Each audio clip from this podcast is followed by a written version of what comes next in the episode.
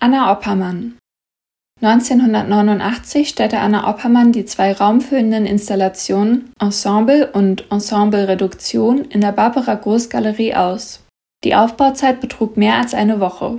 Die über Jahre hinweg entwickelten Ensembles oder Gedanken-Environments entstanden aus mehreren hundert Einzelobjekten und Fragmenten wie Notizen, Zeichnungen, Fotografien, Skulpturen, Schriftbändern und Objekten, die von der Künstlerin gefunden, gesammelt oder für die Arbeit geschaffen wurden. Der offene Entstehungsprozess war Teil ihrer künstlerischen Praxis, die Arbeiten wurden für jeden Ausstellungsort erweitert sowie den räumlichen Gegebenheiten angepasst und aufgebaut. So waren Ensemble mit Dekor und Profil bereits 1969 bzw. 1985 entstanden und wurden vor Ort in der Barbara Großgalerie durch die Künstlerin fortgesetzt. Die Arbeit an den Ensembles ist im Prinzip nie abgeschlossen, erläutert Anna Oppermann. Ihren Arbeitsprozess hat der Fotograf Stefan Moses 1989 eindrucksvoll in der Galerie festgehalten. Durch die Teilnahme der Künstlerin unter anderem an der Documenta 6 im Jahr 1977 und zehn Jahre später an der Documenta 8 in Kassel war sie früh im internationalen Kontext bekannt.